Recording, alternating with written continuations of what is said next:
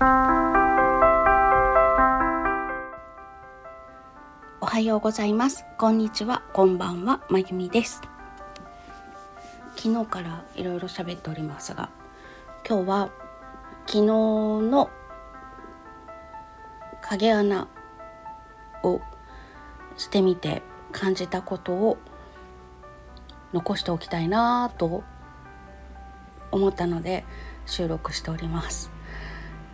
多分熱く語って長くなります。ごめんなさい。昨日10月10日の祝日だった月曜日近所の音楽教室の発表会でピアノを弾く機会をいただいておりましてで何かできることがあれば教えてくださいとお手伝いを申し出ておりました。では影穴お願いしますと言われましてやってきました。こんなアニメ声でいいのかしらと思ったんですけれども少しでも落ち着いた声で喋るようにあとしっかりと発音するようにというのを心がけてアナウンスをしてまいりました。で最初は自分の演奏する時以上に緊張してましてちょっとドキドキそわそわしながらお名前を間違えないで読まなきゃとかアクセントの位置聞いてないから間違えるよごめんとか思いながらアナウンスしてたんですけれどもふっと気づきましてあ影穴ってタイムキーパーでもあるんだと思ったんです。ということはこのちょっと斜め何度だ？あれは70度ぐらいのところにあったのかな？右斜め70度くらいのところにある時計とにらめっこをしながらやるんだなと思ったわけです。で11時15分開演で12時までの組と13時まで14時までと最後のグループっていう感じで途中休憩なしの予定だったんですけれども最初の方というのは3歳から年長さんくらいまでだったんですね。で補助がいろいろと必要なんですけれども曲がとても短いのでギュギュッと詰まっておりまして結構テンポよく進めていったんですけれども5分ほど押してしまいました。で13時までの組というのが年長さんが何人かいてあと小学校の3年生くらいまでがいましてそこそこ曲の長さというのもある子もいればとっても短い子もいればっていう感じででも人数がそんなになかったので花からこれ1時間かからないよねっていう感じだったんです。うん、なるだけゆっくり進めようと思いましてでもやっぱり13時までは足りずお昼休みということで休憩を挟みまして14時までの部が13時から始まるという流れになりました。で14時までの部というのが小学校の3年生が何人かと中学生が1人いたかなっていう感じで結構長い曲を弾く子が多かったんです。で最初の方は短めの曲が多かったのでポンポンポンといったんですけれども後半になるにつれて曲が長くなっていくのであまりこう間を置かずに今 A さんが引き引き終わりました。で袖に帰ってきます。次 B さんの紹介をしますという時の A さんと B さんの間の間をそんなには置かずにちょっとしんあの主催の先生が生徒さんに「あそこの白いところでね挨拶するんだよ」みたいなこととか「頑張ってね」って声がけをしているのが良さそうだなという頃合いで番号と名前をお読みするくらいの感覚であとはそのアナウンスする時のスピードを調整するような感じでやって始まった頃はね早く終わっちゃうかなってちょっと巻きすぎかなみたいな感じだったんですけれども終わりになってみたらちょうど14時でそのグループ終わりましておおすごい私初の影穴でやったぜっていう感じでちょっと喜んでました。で15時までのグループが始まって高校生と大人とって幾人か出たんですけれども私は鳥で演奏させていただきました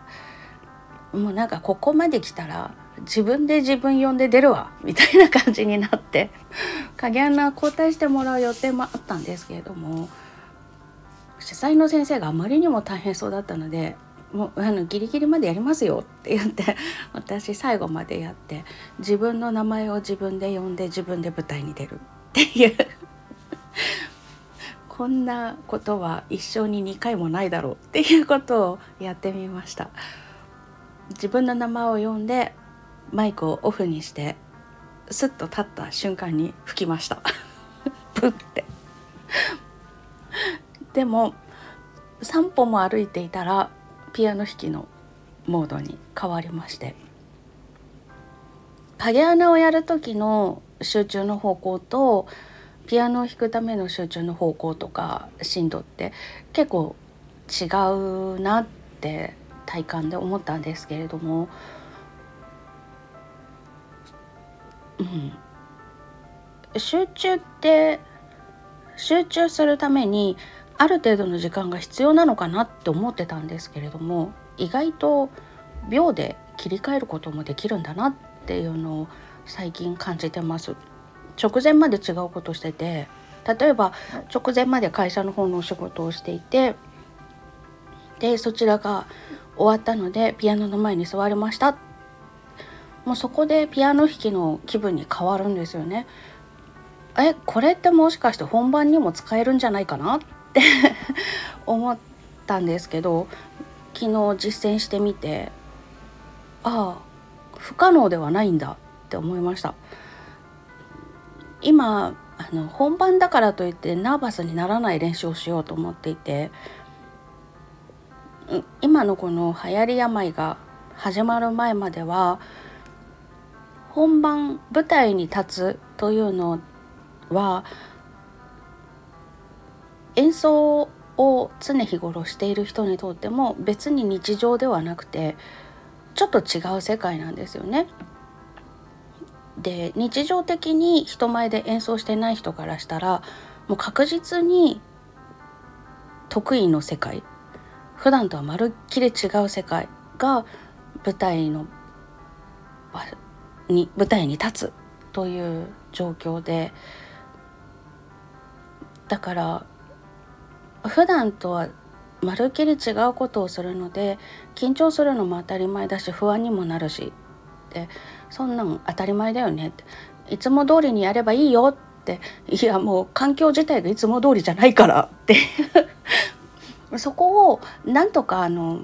舞台が非日常じゃないっていう状況にしたいなっていうのがあの流行り病が始まる前もずっと思っていたことだったんです。かといって会社員のお仕事もしておりますからそんなに毎日演奏活動をするということができるわけでもなくせいぜい月に67本本番入れるのが関の山っていう感じだったのでどうしてもこう精神的な壁というか切り替えなきゃいけないポイントっていうのがあったんですけれども昨日その影穴で自分の名前を自分で呼んで舞台に出るっていうのをやってみて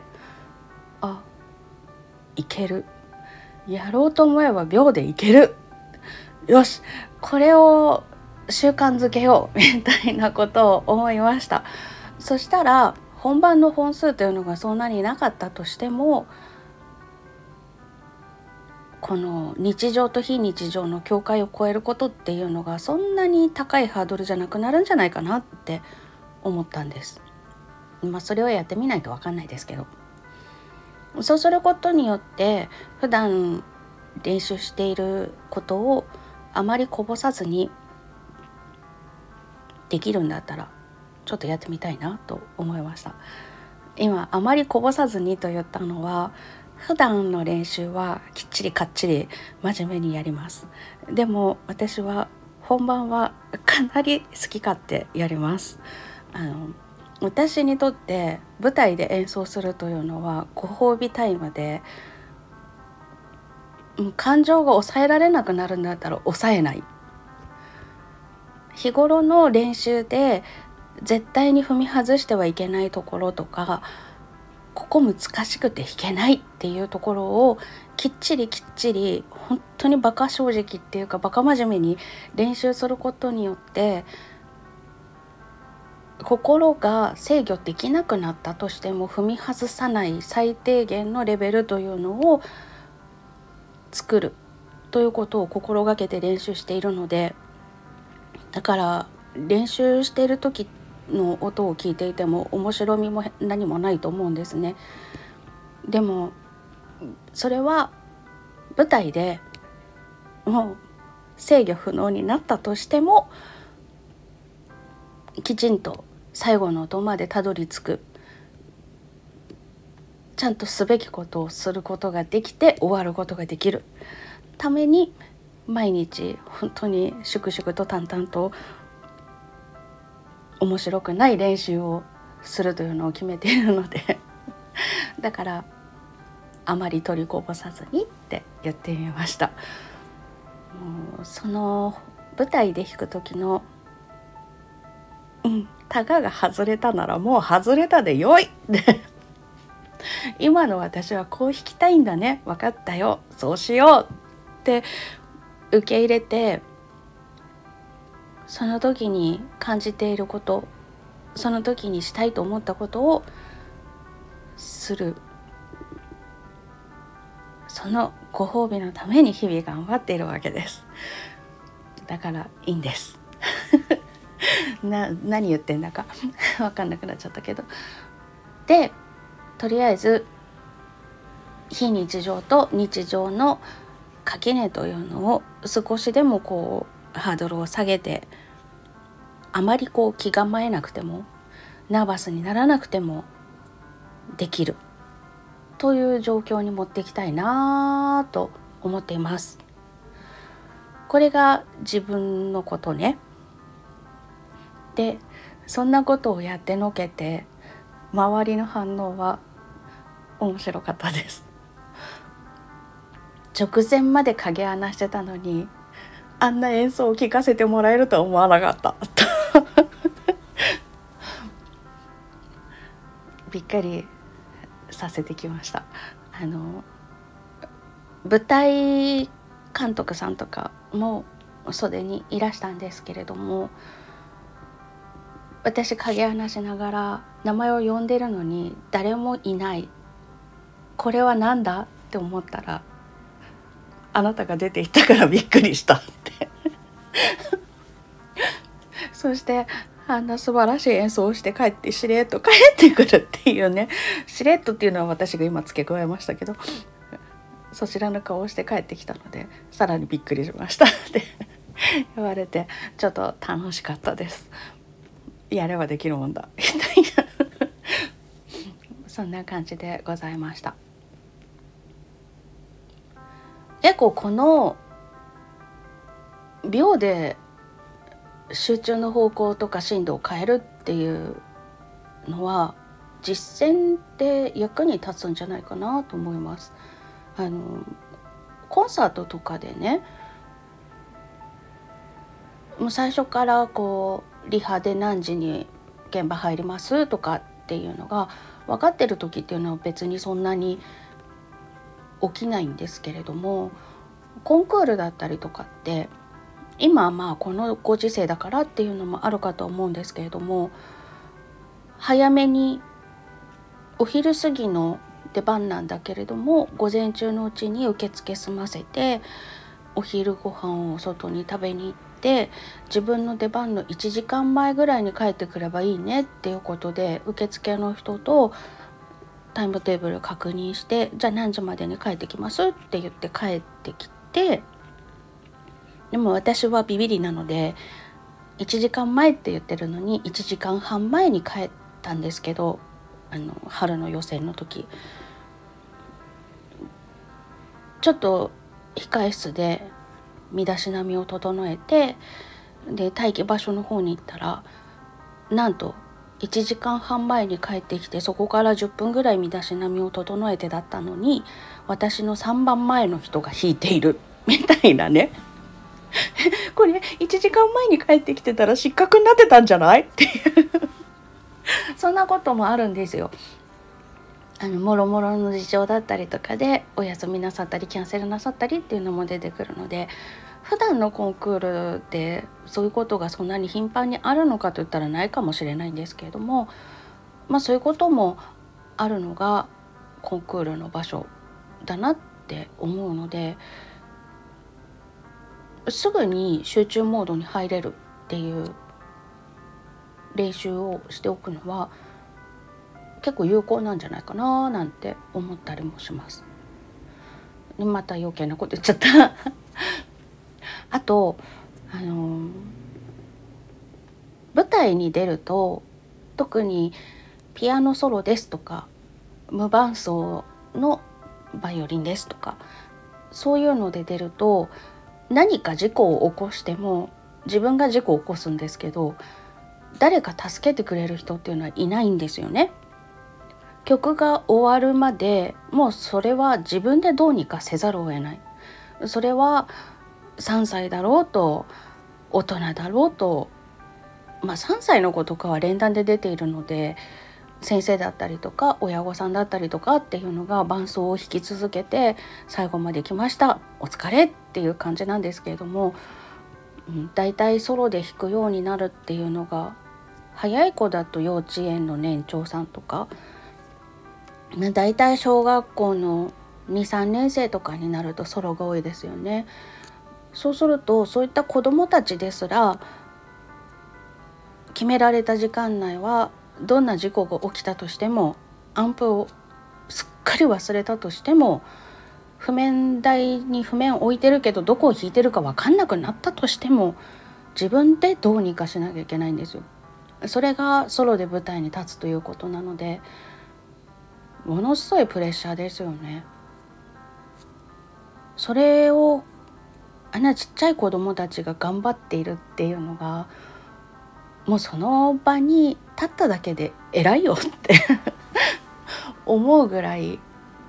けなげだなと思って影穴席から子供たちの背中を見守り続けてもう気分はじじばばのような 気分で 偉いよ。舞台立ってちゃんとお辞儀してピアノの前座ってでなんだかんだ言って弾いてお辞儀して帰ってきたんだからもうそれだけで君は偉いとか 思って抱きしめたくなりました。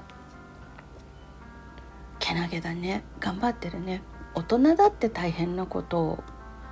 ちっちゃいからいろんなことがまだ気がついてないから緊張しないとかっていう説もあるかと思うんですけれども小さかったとしたって安保落ちしちゃってどうしよう。なった時の対処も自分でするわけですからやっぱり大人と同じにプレッシャーもかかるし失敗して悔しいとか恥ずかしいとか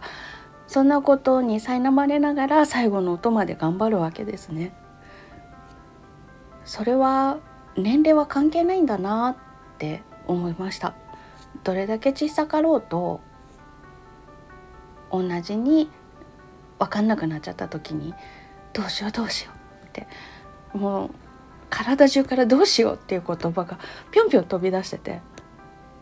もう手助けしに行きたいとか思うような感じになる子もいてそれでも頑張ってちゃんと最後までやってお辞儀して帰ってくる。偉いよ。本当偉いよって思いました。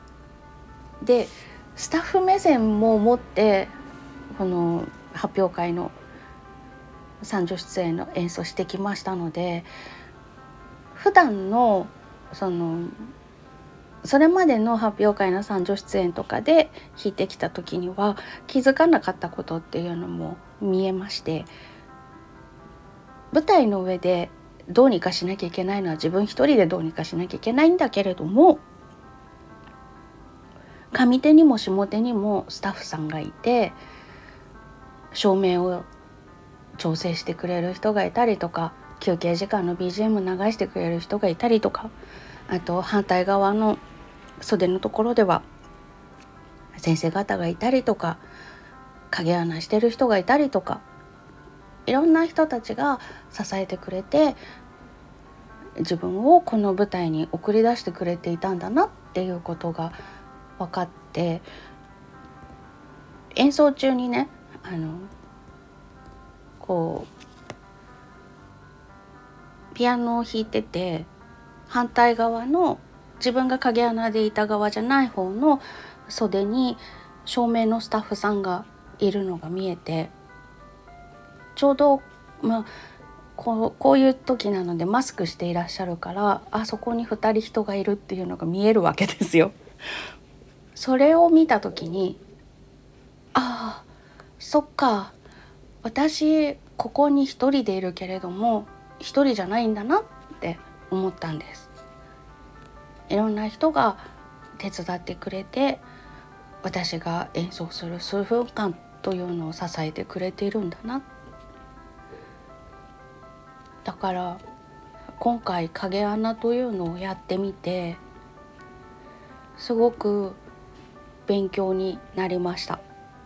と私が教えている方の音楽教室でも子どもたちもなるべく一人でも多く発表会の場を踏んでいただいてそこで失敗したから初めて分かることもあるし失敗とかしてもしなくてもあの舞台でスポットライトを浴びながら演奏するっていうのに虜になる子もいるかもしれないし いろんな可能性があるので是非出てほしいなって思いました。それが叶うように来年の7月私が勤めている方の音楽教室も発表会がある予定なのでなるべく子どもたちもあと大人の方の発表会は10月かなだからうん一人でも多く出て本番を経験してもらえたらいいなと思います。あの一人でどうにかしなきゃいけないっていうプレッシャーとかってそうそう経験できることではないと思うんですけれども音楽家にならなかったとしても他の社会で生きていくにしてもその失敗しました。でも自分でどうにかやりきりました。っていうのは自信にもつながるかと思うしその後のフォロー次第ではね。そこでもうへこんじゃってもう私ダメですってなる子も出てくるかと思うんだけれどもフォローがうまくいけばそれでもやりきれたって思ってくれる子も出てくるかもしれないし大人になった時あの時私はやりきれたから大丈夫って思えるかもしれないし。そういう意味でもきっとどこかで役に立つと思うので出てみてほしいなって思います。そしていつか私のように舞台にいるのは自分一人なんだけれどもでも一人ぼっちじゃないんだなっていうのが分かる日が来てくれたらそれもまた社会で生きていくのにあそういえばって思い出せる時が来るかもしれないので良い経験になるんじゃないのかななんて思いました。以上近所の音楽教室の発表会で三女出演して影穴して自分で自分の名前を呼んで舞台に出る なんていうちょっとマジかよって 感じのことをやってみた感想でした。あちなみにあの主催の先生とか変わりますよって言ってくれたんですけれどももうお疲れになってましたしなんとなくここまで来たらもうゲームみたいなもんだし自分で自分呼んで出てみようかなって思いますって言って。やらせていただきました。あのそこまでやれよと言われたわけではありません。一応念のために。あの単に私がやってみたくなっちゃっただけです。それに付き合ってもらいました。ということで長々とお話ししてしまいましたが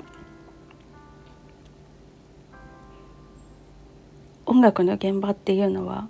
結構他の社会に出たとしても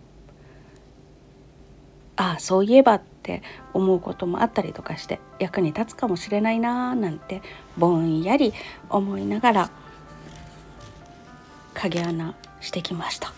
ていうご報告でございました。ちょっとこのことは記録として残しておきたかったしもしももしも発表会に出るのを戸惑っている方だったりとかためらってるお子さんがいる親御さんの耳に入ったら嬉しいかななんて思ってお話ししてみました最後までお聴きいただきましてありがとうございましたそれではまた。